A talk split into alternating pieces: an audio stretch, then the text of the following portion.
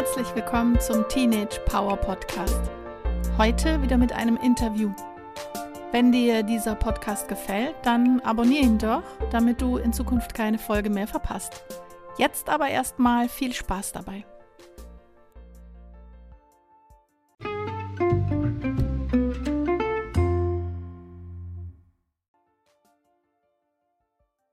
Ja, herzlich willkommen beim Teenage Power Podcast. Heute wieder mit einer Interviewfolge.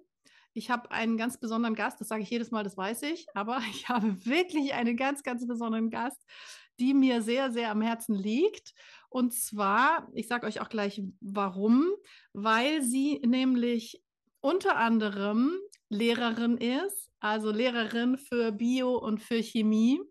Und Sie ist Respektcoach, was ich total spannend finde. Wir müssen darüber sprechen gleich. Und sie ist Archetypencoach, noch in Ausbildung. Und ähm, sie hat nämlich ein ähnliches Ziel, das ich auch habe. Sie möchte nämlich Persönlichkeitsentwicklung in die Schule bringen. Sie möchte Teenagern helfen oder sie möchte auch Teenager unterstützen, im Dschungel des Alltags klarzukommen. Und ähm, Sie, sie macht es auf so eine wunderbare Art und Weise. Sie hat einen eigenen Podcast und äh, das wird natürlich alles verlinkt und alles genau aufgeschrieben, dass ihr sie findet. Und jetzt erstmal herzlich willkommen, liebe Ulla. Dankeschön, ich freue mich so sehr für, über die Einladung und bin auch total äh, ja, geplättet, was du alles so erzählt hast gerade. Ich freue mich, fühle mich sehr geehrt. Vielen Dank für die Einladung. Sehr, sehr gerne. Also gefunden habe ich dich ja bei Instagram, das muss man ja auch sagen. Und zwar hast du ähm, bei Instagram ja eine, hm, einen Auftritt oder wie, wie nennt man das? Und zwar geht es da ja in erster Linie eben um deinen Podcast, den du hast. Und erzähl doch mal ein bisschen über. Nee, wir machen, wir machen das anders. Wir, wir machen ganz von vorne. Also ich habe dich gefunden über Instagram, war mehr als begeistert von dir, war sehr beeindruckt und habe gedacht, die muss ich irgendwie kennenlernen. Und äh, dann hat sich das ergeben und das finde ich ganz toll. Vielleicht fangen wir doch erstmal mit der ersten Frage an. Wie hast denn du deine Schulzeit empfunden, Ulla? Meine Schulzeit war total bunt. Also ich habe mich in der Grundschule immer voll drauf gefreut. Ich habe richtig gern gelernt und fand es irgendwie ganz toll so. Und dann in der weiterführenden Schule, ich bin aufs Gymnasium gegangen, dann war das auch alles noch gut so. Aber dann mit dem Anfang der Pubertät habe ich schon so ein bisschen gestruggelt. Also mich selber zu finden sowieso. Ne? Man denkt sich so, was geht eigentlich ab so in meinem Leben? Mit sowohl auch klickenmäßig, also zu welcher Clique gehöre ich jetzt, wer sind meine wirklichen Freunde, natürlich hat man in dem Alter auch immer so dieses Gefühl, boah, ey, vielleicht geht da irgendwas hintenrum noch ab, so bei den Leuten. Mhm. Also da auch immer überlegt, boah, was, wie, wo.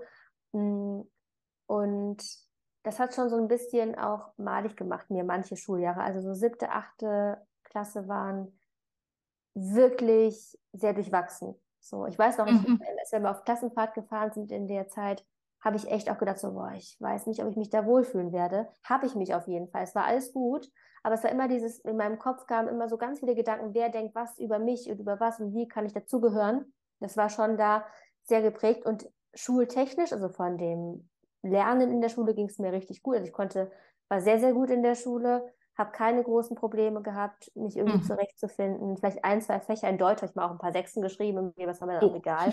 Ja, also Deutsch war nicht mein. Äh, und manche Lehrer waren einfach so ein bisschen merkwürdig und haben auch über ja, ganz merkwürdige Dinge ihre Noten gefunden.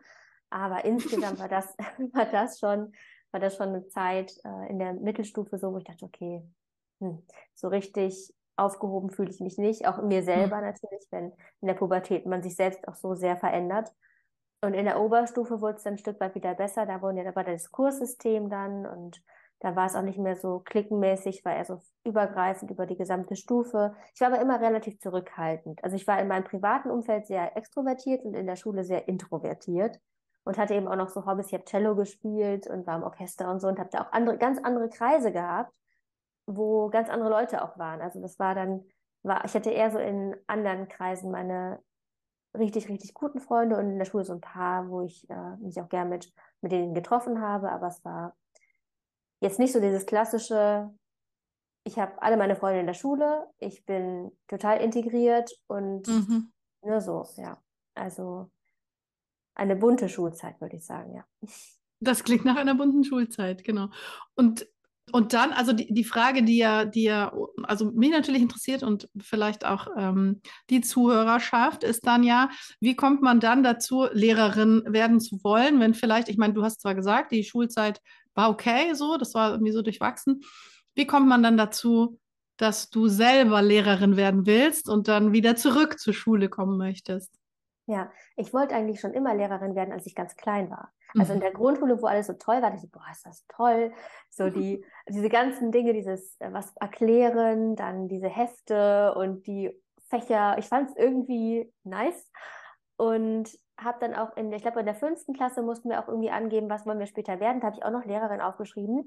Und ich konnte auch immer super gut erklären. Also ich konnte wirklich, wirklich komplexe Themen auch an meine Mitschüler leicht rüberbringen. Mhm. Und habe dann aber irgendwie dann, weil es in der Schule eben in der Mittelstufe und in der Oberstufe auch nicht mehr ganz so smooth lief alles, habe ich gedacht, boah, nee, Lehrerin ist doch nicht das Richtige, weil, nicht weil ich denke, ich kann das nicht oder ich brenne nicht für meine Fächer, sondern weil ich dachte, ich habe so viele Lehrer gesehen, die uncool waren. Ich habe so viele Lehrer gesehen, die von Schülern irgendwie so auch ein Stück weit verarscht wurden. Da habe ich immer meinen Fokus drauf gehabt. Es gab auch die anderen, aber ich mhm. habe immer gedacht, boah, wenn ich so und so wäre, was wäre denn? Das wäre total blöd. So. Mhm. Und da habe ich gedacht, boah, nee, bevor ich irgendwie mich vor 30 halbstarre Jugendliche stelle, die selber so beschäftigt sind und auch aus Unsicherheiten sehr viel Respektlosigkeit noch zeigen können. Ich habe immer diese Sorgen gesehen. Da weiß ich nicht so recht, ob das das ist, ähm, was ich kann. Ich wollte es gerne. Ich wollte gerne eine von den Lehrerinnen werden, die es einfach voll drauf haben, die gemocht werden, die gut vermitteln können. Aber ich habe mhm. gezweifelt, ob ich es wirklich kann. So und mhm.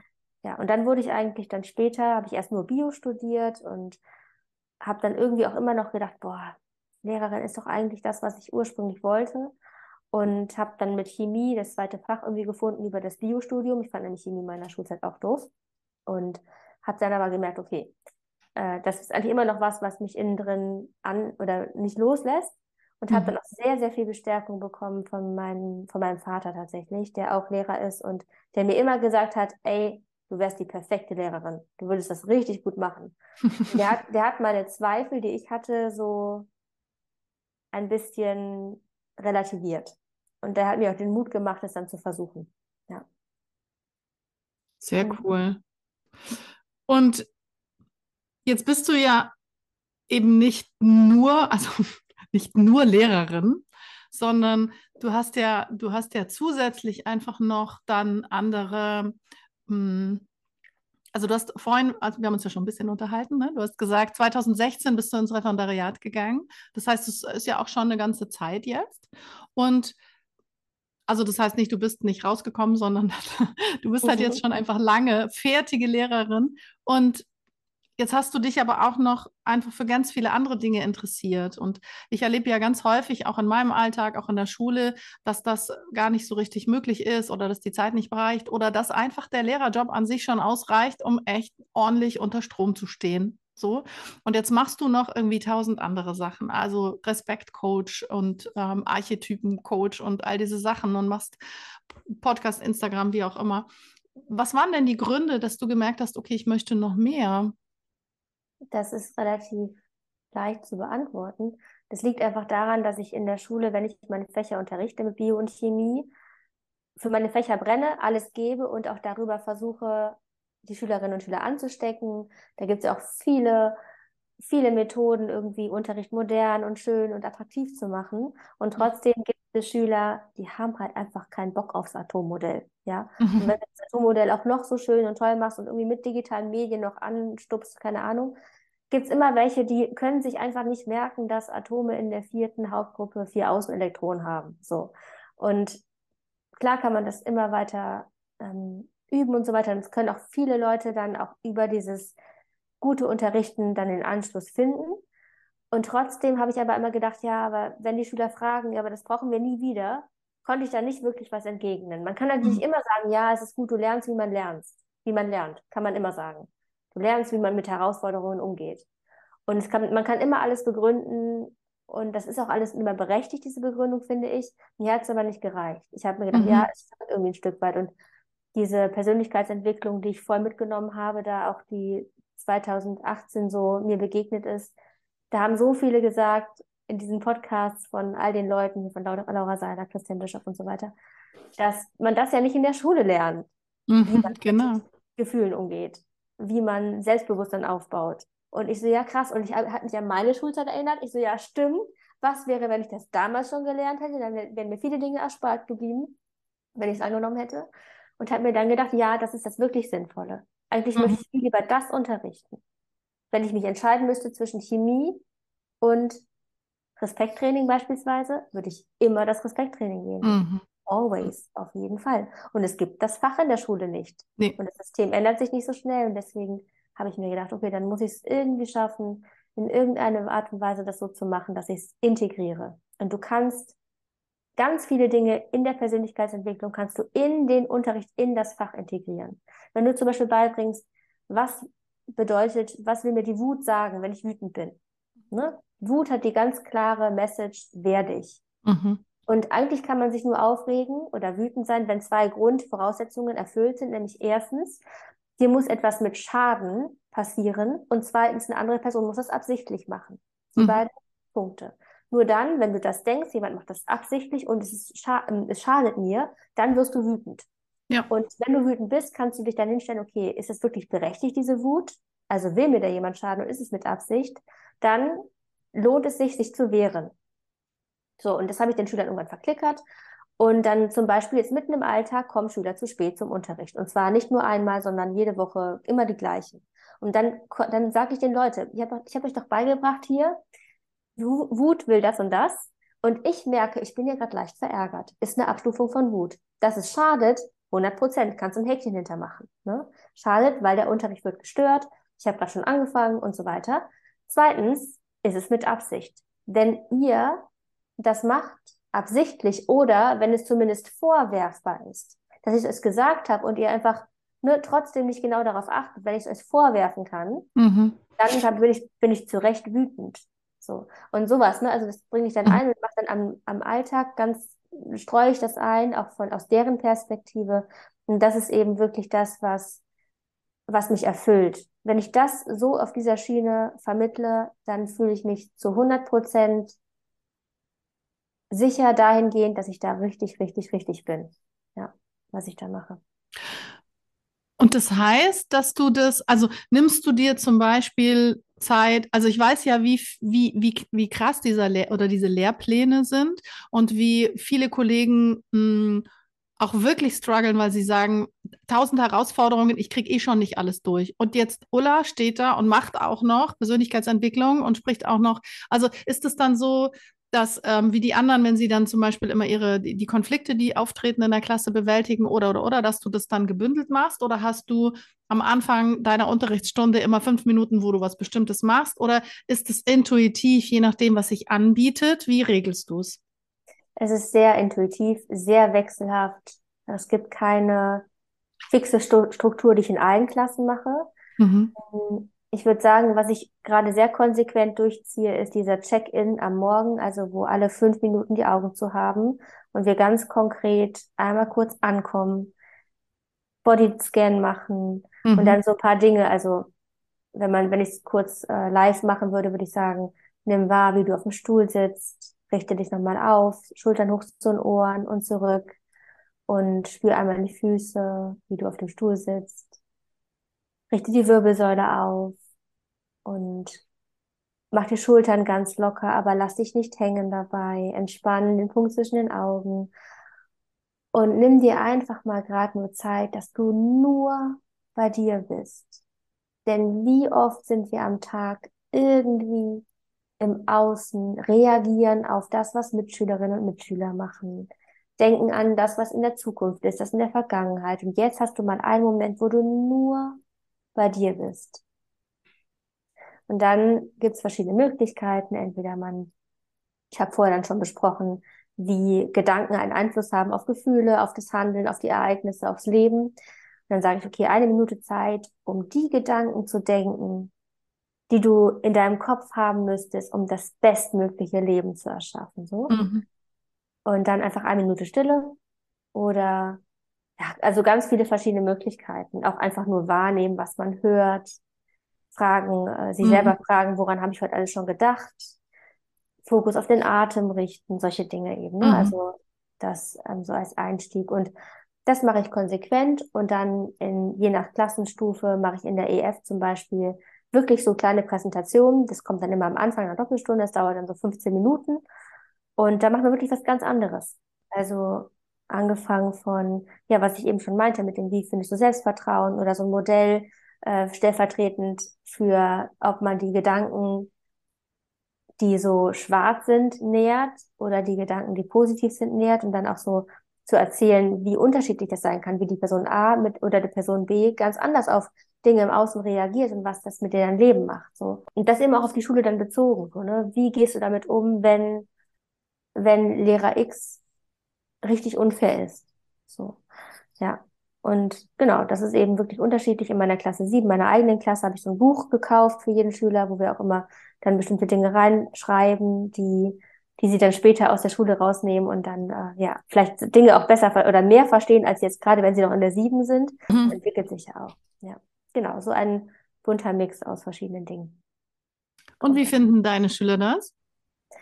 Ähm, das ist auch unterschiedlich. Also am Anfang waren die natürlich sehr, sehr skeptisch, weil macht ja keiner.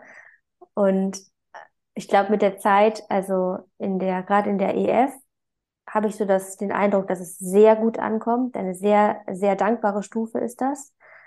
Und in der 7 hat es auch bisher sehr gut geklappt. Das habe ich noch nicht so viel bei denen gemacht, ähm, weil ich die nicht so oft sehe tatsächlich. Und mhm. in der Q Q2 ist es sehr gemischt. Da gibt es einige, die sind absolut Fan davon. Mhm. Einige, die auch skeptisch sind und die auch ein Stück weit sagen, boah, oh, ich bin aber montags morgen so müde und das ist einfach nicht mein Tag und wir haben es wenigstens versucht so. Mhm. Und in einem Kurs haben auch zwei, drei geschrieben, ja, unsere Abiturvorbereitung kam zu, und eben unsere Klausurvorbereitung kam zu kurz was ich mir dann auch zu Herzen nehme, das Feedback, weil sie haben ja in ihrer Denke recht, ne, in ihrer mhm. Wahrnehmung. Ich muss aber sagen, das war genau in dem Kurs, wo die Schüler immer zu spät kommen. Wo mhm. die morgens einfach fünf Minuten später reinkommen, wo die in der Pause, wenn ich sage fünf Minuten Pause kommen, die fünf Minuten später machen das mhm. in eine zehn Minuten Pause. Deren Arbeitshaltung ist nicht so, dass ich sagen würde, boah, die wollen aber wirklich ihre Abitur oder ihre ja. Vorbereitung haben. Und das habe ich denen auch gespiegelt. Und trotzdem, natürlich werden diese Schüler das so rückmelden, werde ich natürlich darauf reagieren und das nicht mehr so zeitintensiv machen. Vielleicht nur noch kurz einstreuen und kurz vorm Abi werde ich auch wirklich sehr, sehr das zurückfahren. Natürlich, aber auch würde ich so oder so machen. Ja, genau.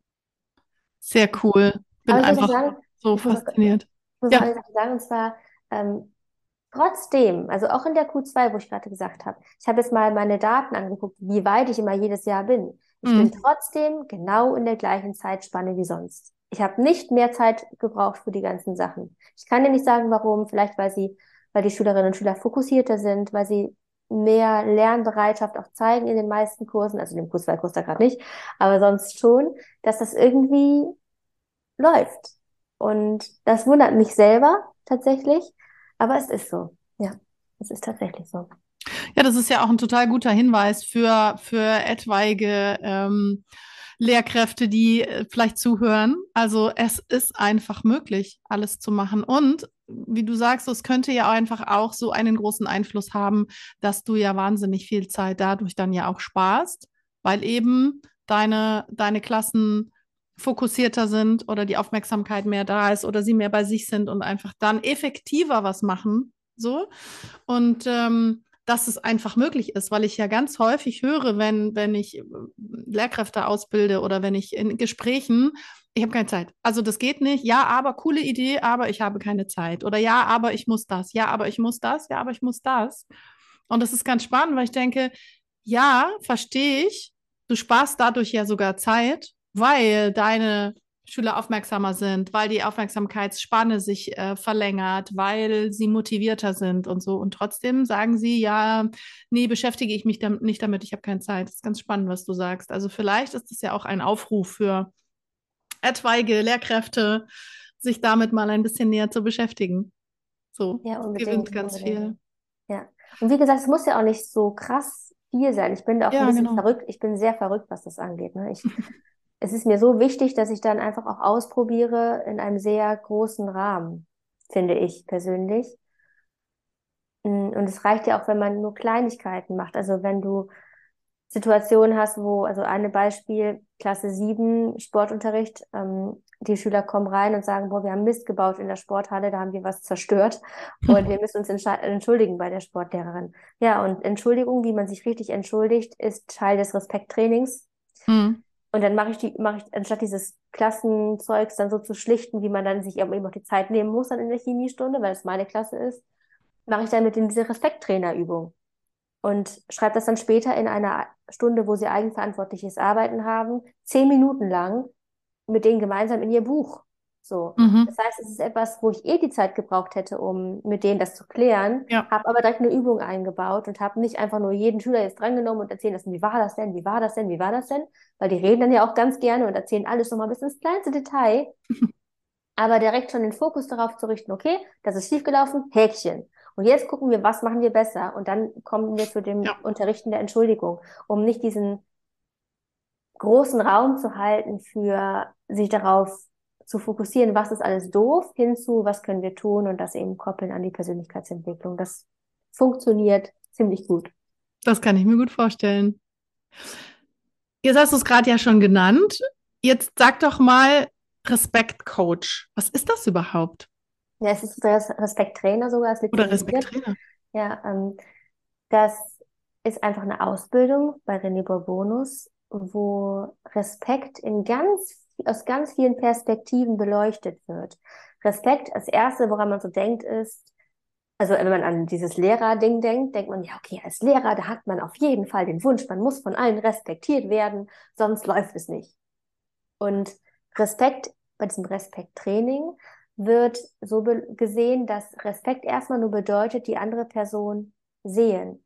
Die andere Person sehen in ihren Bedürfnissen, in dem, was sie für eine Person ist, was für Hintergründe sie hat. Und aufgrund dessen geht man auch ganz teilweise ganz einfach mit, anders mit Personen um.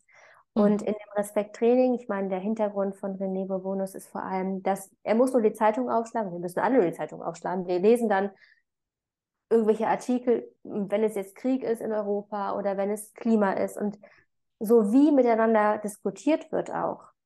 Das ist teilweise so respektlos, weil immer nur jeder seine eigene Meinung durchdrücken will und nur von sich erzählt, was er wie sieht und beim Mhm. anderen auch nur zuhört, um zu antworten. Ne? Und da in diesem Respekttraining wird für ganz unterschiedliche Themen sensibilisiert. Also wir sprechen über, wie man richtig zuhört. Über Übungen kommt raus, wie schwer das eigentlich ist, um wirklich zuzuhören. Dann, wie wir mit bestimmten Themen umgehen, wenn jemand zu uns kommt und was aus dem tiefsten Herzen erzählt, wie es einem geht, was vielleicht Schlimmes passiert ist und wie respektlos wir teilweise darauf eingehen, ohne es zu merken, immer aus einem guten Willen heraus. Und da Mhm. gibt es ganz wunderbare, tiefe Übungen, die so toll sind. Und ich wünschte wirklich, es gäbe dieses Fach Respekt an jeder Schule. Genauso wie ich das da in diesem Seminar gelernt habe. Und das heißt auch nicht, dass wir alle jetzt zu Respekt ähm, Spezialisten werden sollen oder Experten. Gar nicht. Denn wir sind einfach immer auch aus gar nicht bösem Willen manchmal respektlos, dass wir bei manchen gar nicht sehen, was die wirklich beschäftigt, aber dafür zu sensibilisieren ist Mhm. einfach so richtig, weil man dürfte jetzt auch nicht sehen, also wenn ich jetzt Respekttrainer bin, äh, dann bin ich jetzt auch nicht die Person, die auf einmal 100% respektvoll ist, gar nicht, aber ich bin sensibilisiert dafür, wenn mir was passiert, was nicht respektvoll ist oder wenn ich Mhm. irgendwo ne, überfahren, jemanden überfahren habe und dann weiß ich aber, okay, ich habe die Mittel und Tools, erstmal es zu sehen und dann mit der Person auf eine, wieder auf eine neue Ebene zu kommunizieren. Ja. Ja, und Respekt ist wirklich ein Wert, der alle wünschen sich den Respekt, aber der bleibt so oft auf der Strecke auch. Mhm. Aus verschiedensten Gründen. Hm. Es gibt ja auch dieses, also in, in verschiedenen Bundesländern gibt es ja eben auch dieses, ähm, dieses Schulfach Glück, ne?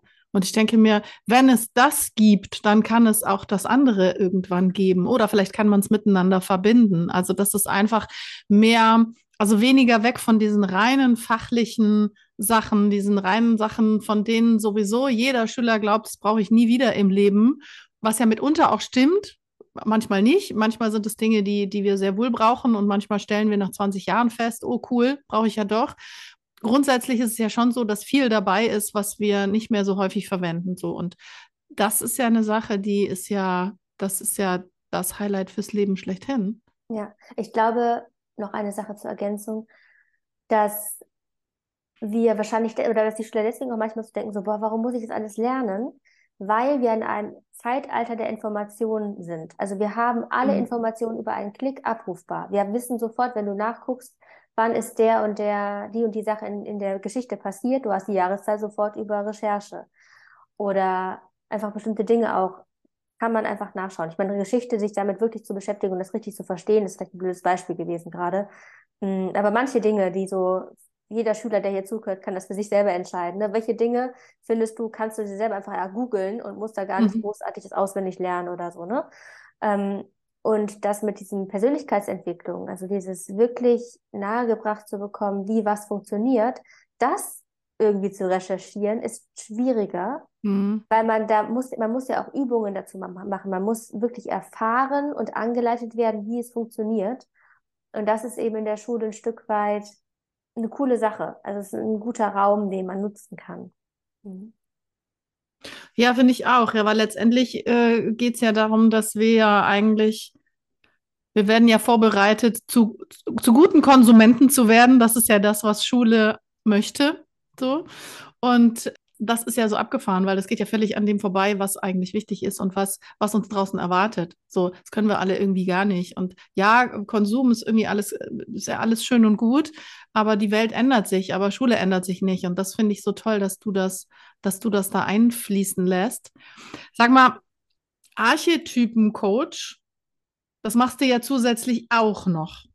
Kannst du kurz kannst du kurz für uns alle sagen, was du da noch machst? Mhm.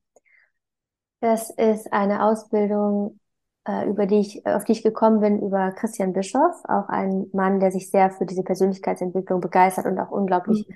erfolgreich ist mit all dem. Und er hatte einen Podcast mit einem, mit dem Randolph Schäfer, der diese Ausbildung macht. Und es ist ein Stück weit, geht es in die Richtung, wenn du dir vorstellen kannst, dass du eine Seele hast in dir und dass, du, dass es einen Grund gibt, warum du auf dieser Welt bist. So, es ist kein Zufall, dass du mit deinen Qualitäten, mit deiner Einzigartigkeit, jeder Mensch ist so einzigartig, genau ein Puzzlestück bist für diese große Welt und genau deine Seelenaufgabe, wenn du die erfüllst, zu dir, also dir verhilft, dass du wirklich erfüllt lebst. Und wenn du dir vorstellen kannst, dass es das gibt, dass du eine Seele hast und daran ein Stück weit auch glaubst, es nicht ganz verwerflich findest, mhm. Dann ist dieses Archetypen-Coach oder diese Ausbildung oder dieses, ähm, dieses Modell, sage ich mal, wirklich so spannend, weil es geht darum, dass man über ähm, Geburtshoroskop äh, Energien sehen kann, wie du funktionierst. So, was du schon alles sehr gut kannst aus einem vielleicht früheren Leben, wenn du daran glaubst, ja und was deine Seele mit dir hier verwirklichen möchte. Also es geht schon ein bisschen Richtung ähm, Spiritualität, ist aber eine Lehre, die tausende vor, Jahre vor Christus schon, die schon existierte und die ein Stück weit verloren gegangen ist, leider.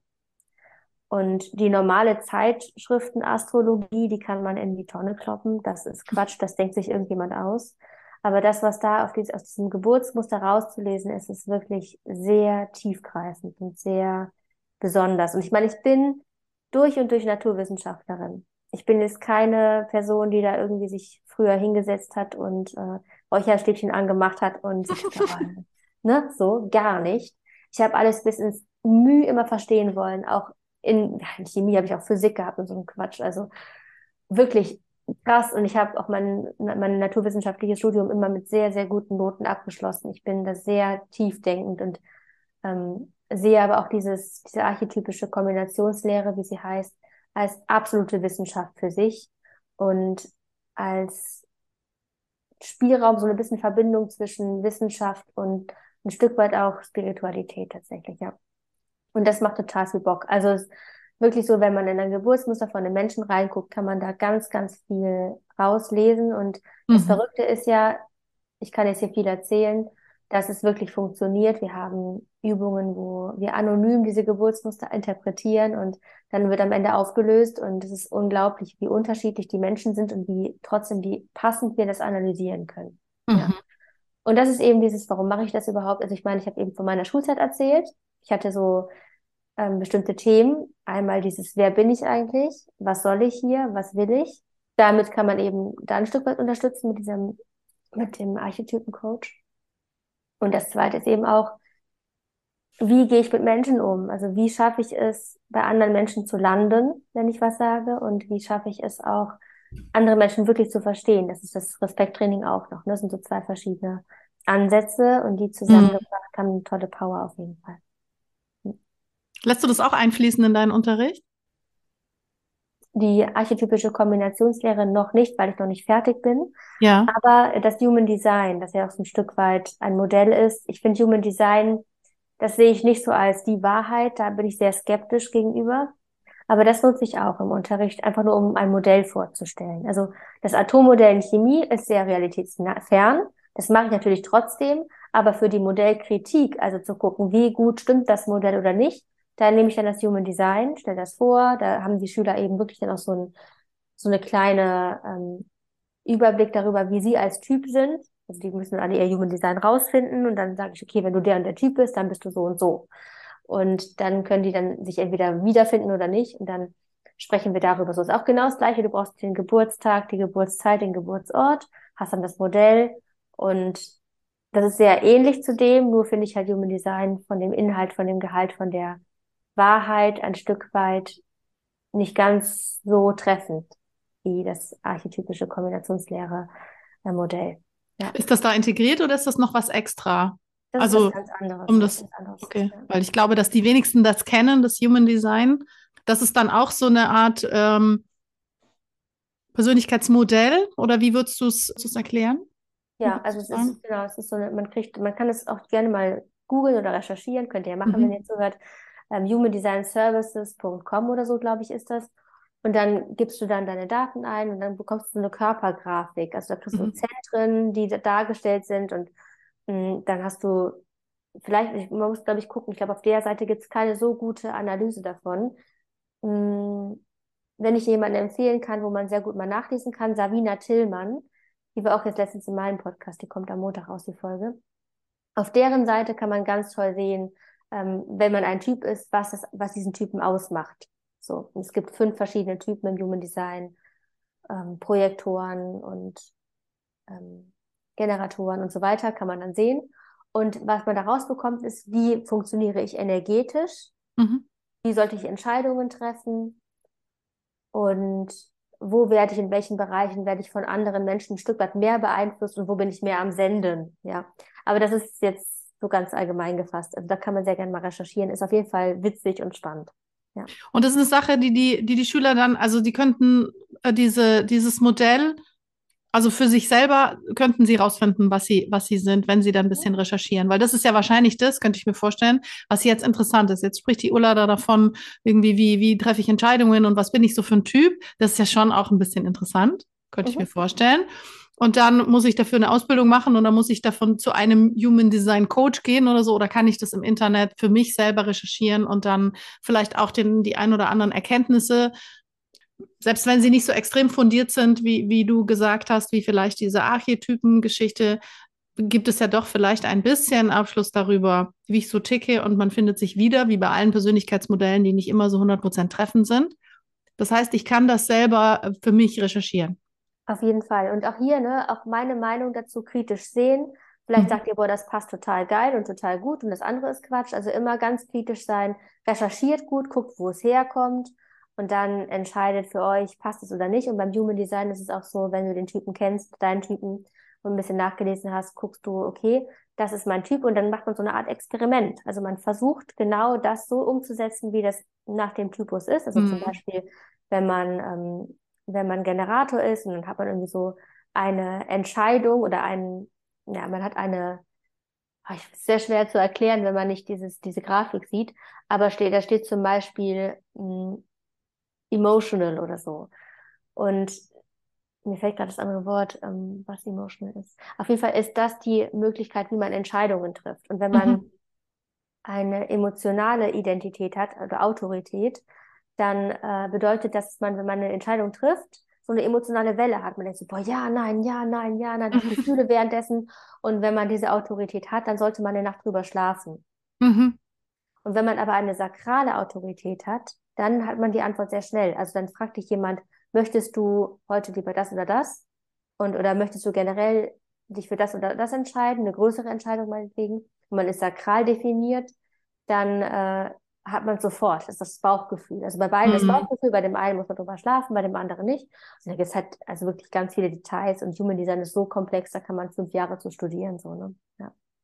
Das erinnert mich gerade ein bisschen dran, ich weiß nicht, ob du das kennst oder ob ihr das kennt, wenn man shoppen geht, ne? Dann gibt es ja so unterschiedliche Menschen. Dann gibt es ja, ich weiß, damals, meine Schwägerin war so, die ist dann die hat dann im ersten Laden was angezogen, was mega gut ausgesehen hat, super gepasst hat und so. Und es war wirklich so, ja, cool, das ist voll super. Dann hat sie es zurückgelegt, ist noch in 20 andere Läden gegangen, hat erstmal noch mal so ein bisschen geguckt, und um letztendlich dann wieder in den ersten Laden zu gehen und die Sache zu kaufen. Und da habe ich mir schon gedacht, interessante Herangehensweise. Ich bin komplett anders. Also ich gehe in einen Laden, ich ziehe eine Sache an, ja oder nein, zack. So, und dann denke ich nie wieder darüber nach. Also entweder ich kaufe es oder ich kaufe es nicht. Und dann muss ich nicht noch in zehn andere Läden, um zu gucken, ob ich was Besseres finde, weil ich mich für dieses Ding entweder, ich entscheide mich dafür oder dagegen. Und das ist ja so ein bisschen, es erinnerte mich gerade so ein bisschen an diesen, diesen Entscheidungsprozess.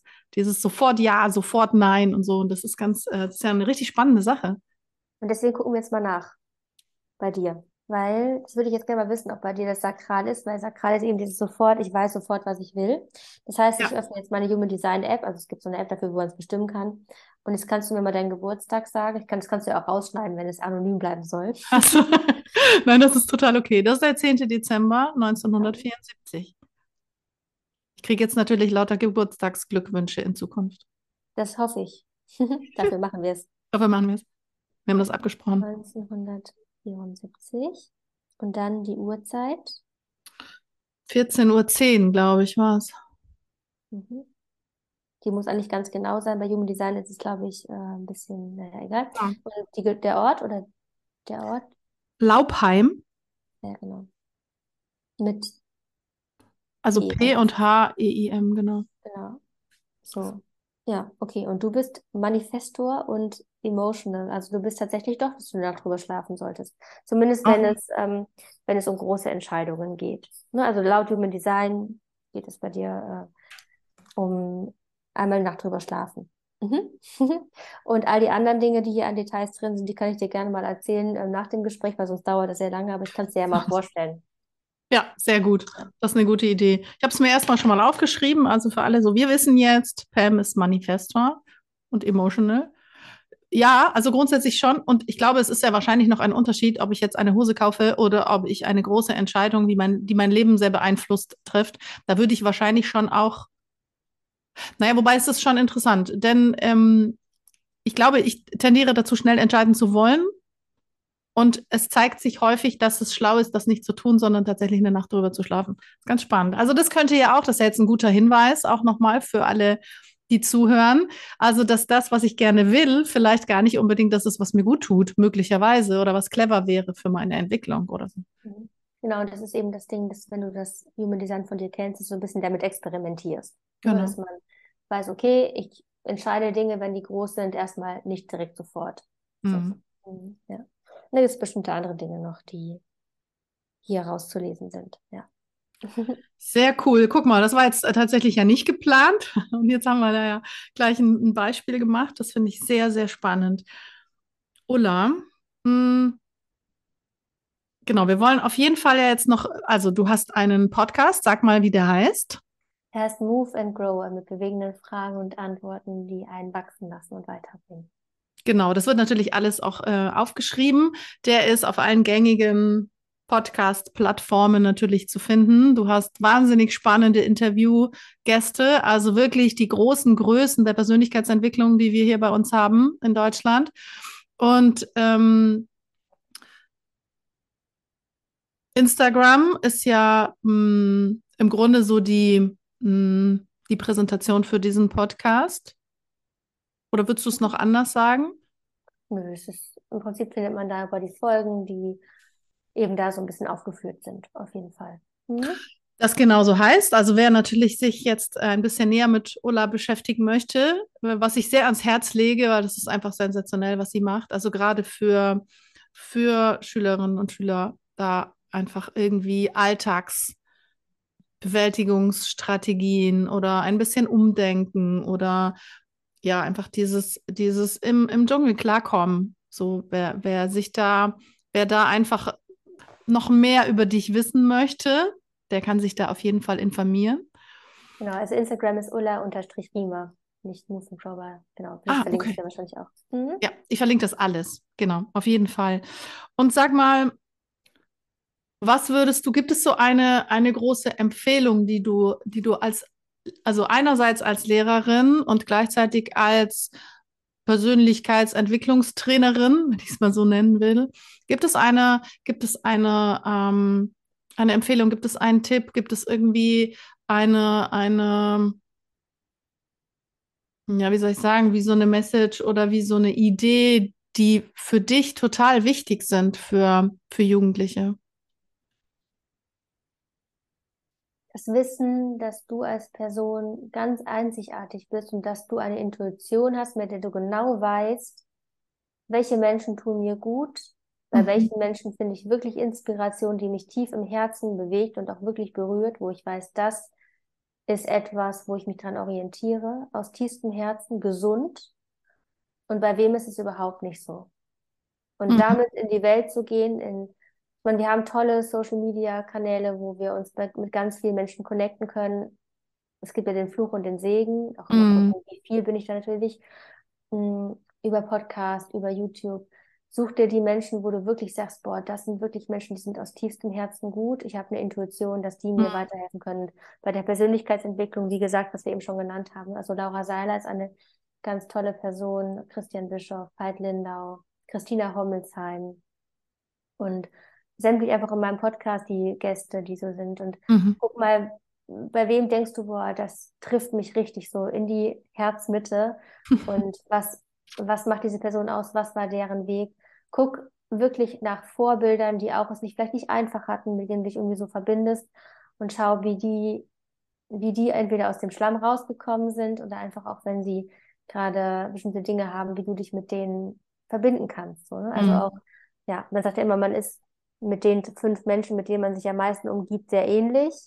Und mhm. wenn du in deinem Umfeld vielleicht nicht so die Vorbilder hast oder die Menschen, wo du sagst, boah, krass, mit denen ist es irgendwie ne, toll, von denen möchte ich gerne alle ein bisschen abgefärbt bekommen, dann schau, wie du es auch über Social Media bekommen kannst.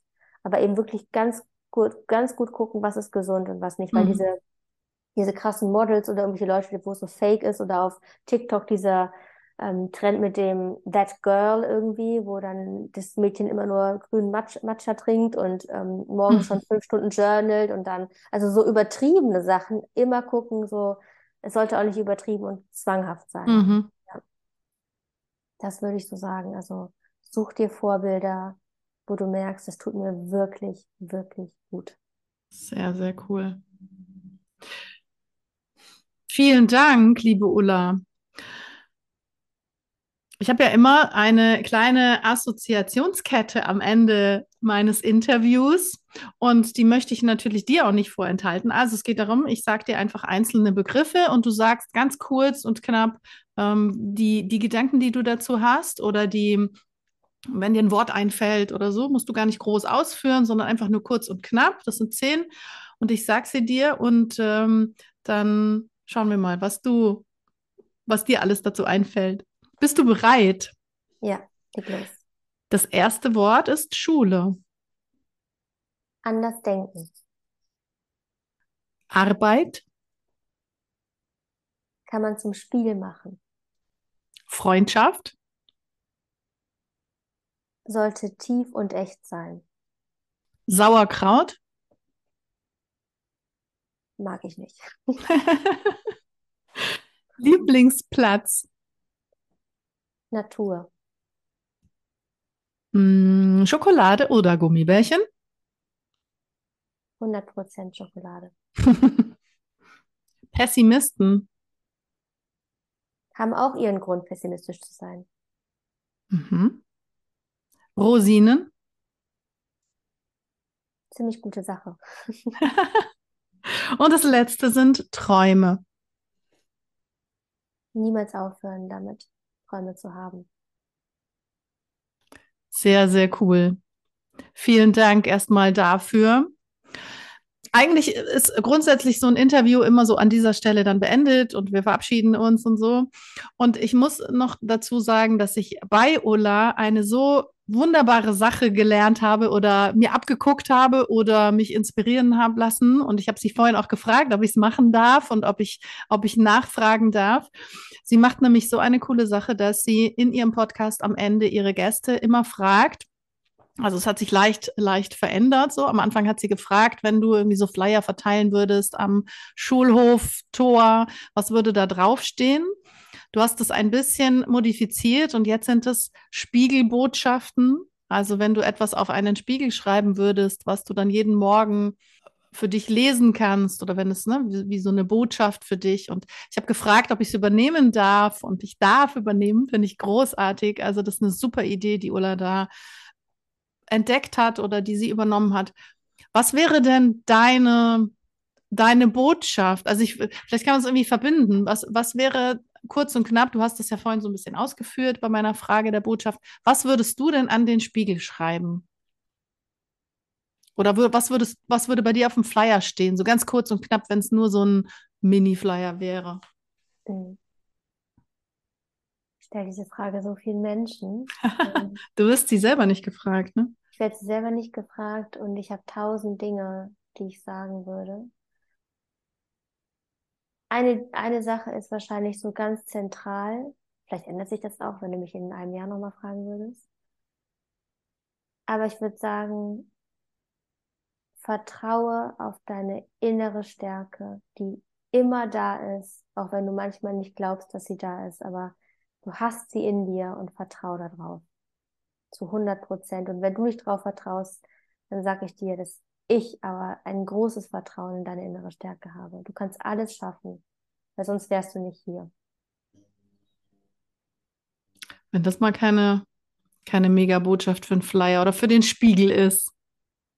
Sehr cool. Vielen, vielen, vielen herzlichen Dank. So wirklich von Herzen danke, Ulla. Also das war mir, das war mir ein großes Anliegen, dich in meinem Podcast zu haben und danke, dass du mir das ermöglicht hast. Danke dir. Ich war wirklich auch ganz, ganz begeistert von deinen Fragen und wirklich vielen Dank auch, was du machst, ist wirklich ganz toll. Also Teenage Power, das brauchen wir. Danke dir. Vielen Dank. So, das war eine weitere Folge aus der Interviewreihe. Wenn es dir gefallen hat, dann lass doch auf iTunes eine Bewertung da. Pass gut auf dich auf. Bis bald.